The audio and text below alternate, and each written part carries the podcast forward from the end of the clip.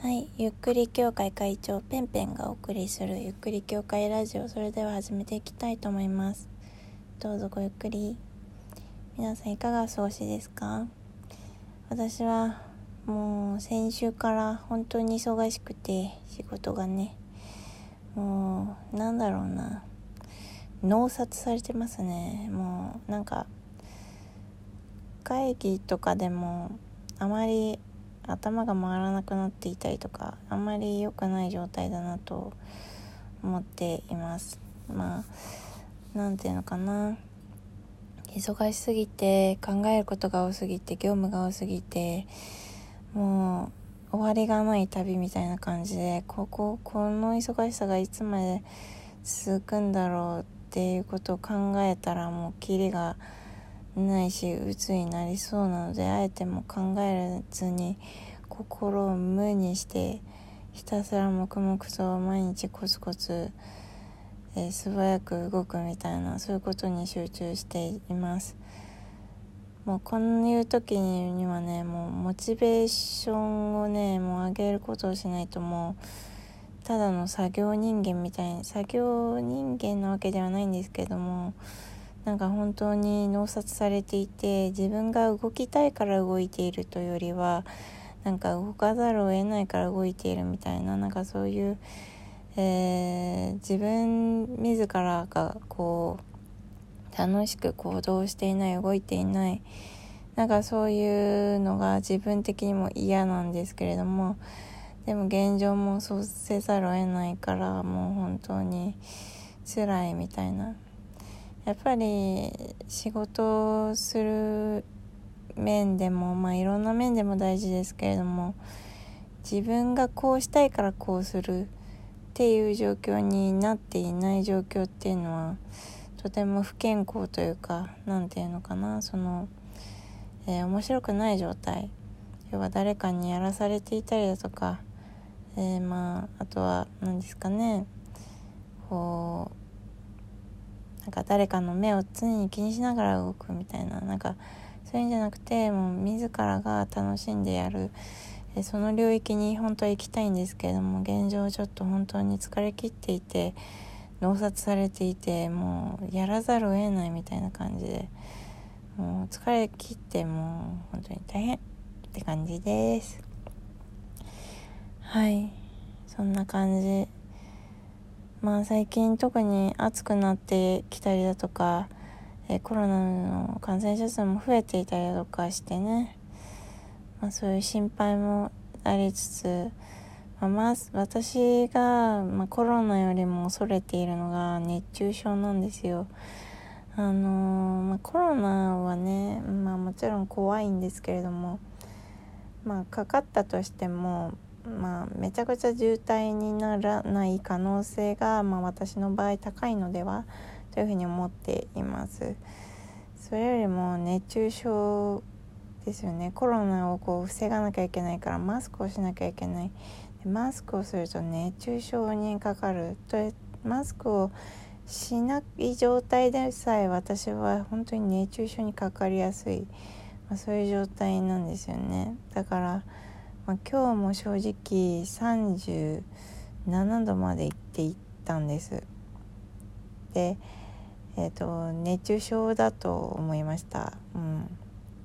あの今もう35度台まで下がっているのであのコロナではないと思うんですけども本当になんかもう嫌だな熱中症みたいな感じで大変でした。でまあそんな私なんですけれどもこういう時そうねなんかいろいろなことがあって生きる目的って何だっけってもともとないのかもしれないけれどもなんかこれが楽しいから生きているこれが私の生きがいなのみたいななんかそういうことがあるだけでこうモチベーションになるわけですよね、うん、仕事をする上でもこうなんか日々生きる上でそういう小さなことでもいいんですけれども自分をこう上げられる自分の気分を上げるモチベーションそういうものが大事になってくると思うんですけれども、まあ、私は正直最近ねちょっと見失いがちでした。なんかもう本当に何のために働いてんだろうこんな大変なのにもうやだみたいなそういう状態が結構続いていたんです。まあそんな中ねあのー、一つの出来事があったんですよ。あのー、まあ私のことを何て言うんですかね興味持ってくれていた方がいてあの、まあ告白のようなことを伝えてくれて伝えてくれたのです。はい。まあ私は事情があってちょっとそのことにこう答えることができなかったんですね。うん。でなんか辛いじゃないですか要は、まあ、私が何ですかね。まあその気持ちをこう受け取ることはできませんという形で、まあ、お断りをした状態なんですよ。そんなの悲しいじゃないですか。私もよくねあの告白する前に振ら振られる的なこととかあと好きな人が付き合っちゃうとかあと好きな人が結婚しちゃうとか、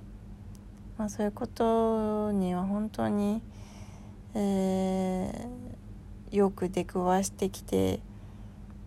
でもなんかこう何て言うのかな。やっぱその人の幸せをねいつでも願っているんでいたんですよね。なんかなんていうのかな。自分が好きになった人だからなんか私じゃなくても結果その人が幸せになってくれれば嬉しいなって思ってたんですよ。でまあなんか恋愛ってねなんかなんていうのかな。真面目すぎるとなんか私はですよ私はなんか真面目すぎると全然うまくいかなくてなんか適当なぐらいがちょうどいいみたいななんかそういうことを感じていたんですけれどもまあ私は結構昔はすごく真面目に恋愛恋愛というのかな何だろうな人と向き合うっていうことを、まあ、とても誠実でありたいと思っていたので。かなり、まあ、それが逆にこう思いみたいな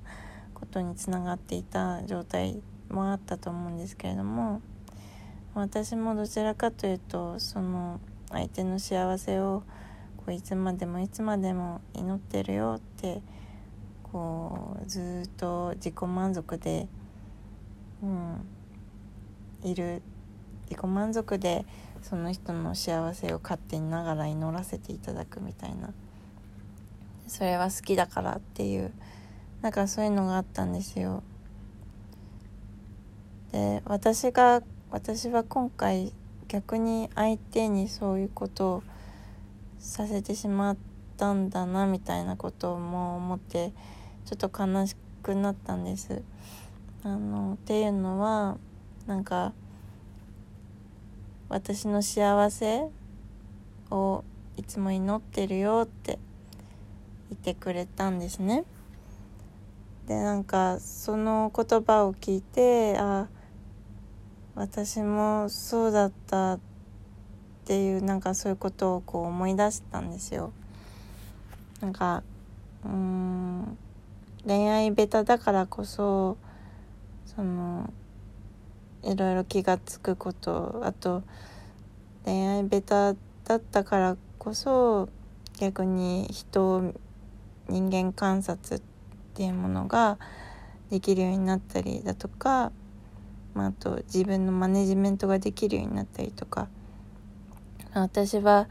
その自分が恋愛下手ですっごくなんか苦しい思いをしたんですけれどもなんかそれをだからこそ何て言うのかな人よりも恋愛が苦手だからこそ身についたこともたくさんあったなっていうのをなんか、まあ、その人をきっかけに思い出したんです。この幸せをいつも祈ってるよっていう言葉からなんかそういうことを思い出しました。それとあ私は